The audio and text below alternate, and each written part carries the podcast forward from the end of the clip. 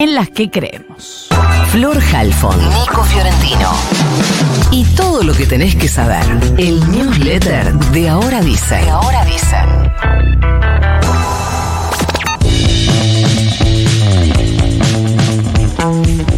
La justicia de Chubut, en un fallo salomónico, logró ponerle un freno a la escalada en la guerra federal entre las provincias patagónicas y el gobierno nacional. El juez federal de Rawson, Hugo Sastre, dictó una medida cautelar que suspende la quita de, coparticipación, perdón, que empezó a ejecutarle el gobierno nacional al gobernador Ignacio Torres la semana pasada, lo que había derivado a su vez en una amenaza de suspender la provisión de gas y petróleo a todo el país. Esta amenaza finalmente no se va a ejecutar. Ayer el gobernador Torres dijo que para él era un tema saldado. Raro porque la justicia, si bien ordenó la suspensión de futuras quitas de coparticipación como eh, mecanismo de retención de eh, pago de la deuda que tiene la provincia de Chubut, con el Fondo eh, Fiduciario para el Desarrollo eh, Provincial, el lo que sí eh, no hizo la justicia, no hizo al lugar, que era un pedido de la provincia de Chubut, era la devolución de los casi 10.500 millones de mangos que ya les retuvieron. Y acá, digo, medio raro el lugar en el que quedó Ignacio Torres porque le había dicho o me devuelven la guita o suspendo la em, provisión de hidrocarburos de mi. Bueno, la guita no se la devolvieron y la suspendió igual, dijo tema saldado, intervino la justicia, lo resolverá la justicia. Lo que sí quedó claro es que los gobernadores patagónicos decidieron bajar las armas y pedir una vía de diálogo al presidente Javier Milei que veremos si se la da o no se la da. ¿Qué es lo que recibieron a cambio? Bueno, de mínima Milei dejó de atacarlos en redes sociales, lo cual también en el dialecto Milei puede ser tomado como la voluntad de poner su granito de arena al deshielo en la escalada bélica entre el gobierno nacional y las provincias patagónicas. Lo que sí hará el gobierno nacional es buscar la intervención directa de la Corte Suprema de Justicia a la que irá con un pedido de persaltum. La Corte tarde o temprano va a tener que ocupar su rol de competencia original para conflictos entre estados, porque además del caso Chubut tiene en sus manos una presentación de La Rioja contra el DNU desregulador. El gobernador de la provincia de Buenos Aires, Axel Kicillof, también dijo que va a ir a la Corte por el Fondo de Fortalecimiento Fiscal. Va a tener que definir en algún momento los fallos de la justicia laboral que eh, dictaron la inconstitucionalidad de la reforma laboral que estaba en el mega DNU. Y ni hablar de la demanda de la ciudad de Buenos Aires por la quita de coparticipación que ejecutó Alberto Fernández en 2020. Un montón de temas vinculados a conflictos entre estados que eh, la Corte por ahora viene tirando boluda. Sí, igualmente, y antes de conocerse la posición de los gobernadores, Milei había hecho uso de su cuenta de Twitter a la hora que más le gusta, si ustedes se dan cuenta, si ustedes lo miran más o menos entre mediodía, pasadito mediodía, entre las 12 y media y las 13 y las 15, 15.30 es su eh, hora, es su, como su happy hour para usar eh, Twitter, es la hora que más le gusta. Ahí medio posterior al almuerzo, vaya a saber uno qué es lo que hace después de almorzar, supongo que lo que hacen muchas personas.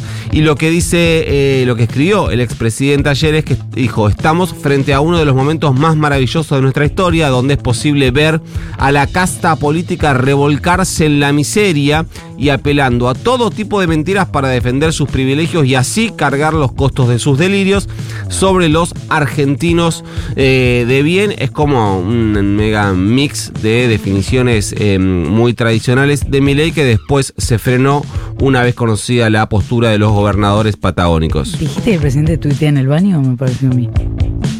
No sé. Ah, Sí, ahora sí. Ayer el Ministerio de Capital Humano informó que el plan Potenciar Trabajo dejará de existir. Hoy se oficializó en el boletín oficial. Se va a desdoblar en dos planes sociales distintos.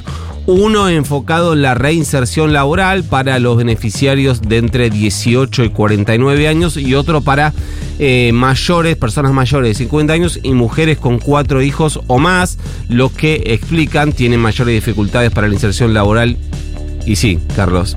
Eh, así más o menos un millón de, personas van a pasar a integrar un plan que va a quedar en manos del secretario de Trabajo, Omar y este universo más pequeño, unas 200.000, 300.000 personas, van a quedar en el sistema del secretario de Niñez, Familia y Adolescencia, Pablo de la Torre, eh, quien está ejecutando el ajuste en los eh, comedores y en la provisión de medicamentos, pa- para que lo ubiquen. Sobre esto, dos cosas importantes. La primera es que van a buscar quitar a las organizaciones sociales de la intermediación. Hoy estos planes potencial trabajo se ejecutan a través de unidades de gestión, lo que se conocen como unidades productivas.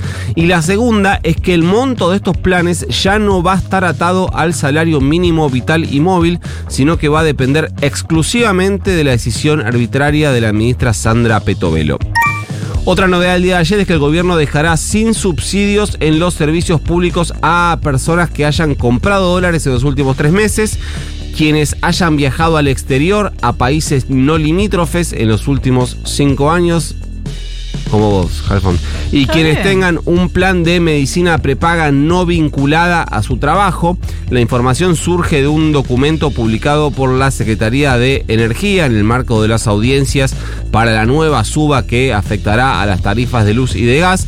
El informe va a ser presentado mañana en la eh, audiencia eh, pública como paso previo a la puesta en marcha del nuevo sistema en el que se contemplará una canasta básica energética, la CBE, sistema por el cual, explican en el gobierno, se va a subsidiar directamente a las personas y no ya vía la factura de luz o del gas.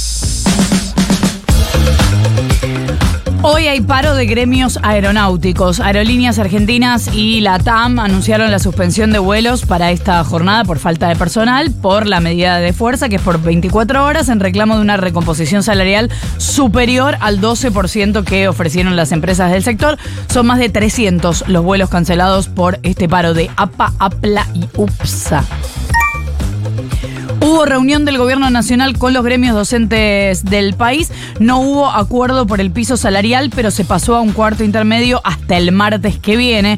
Así que la definición se demora al menos una semana más. El secretario de Educación, Carlos Torrendel, confirmó que no va a retomar el Fondo Nacional de Incentivo Docente, el famoso FONID del que venimos hablando, pero dejó ahí picando la posibilidad de que siga el fondo compensador, el que garantiza el sueldo mínimo.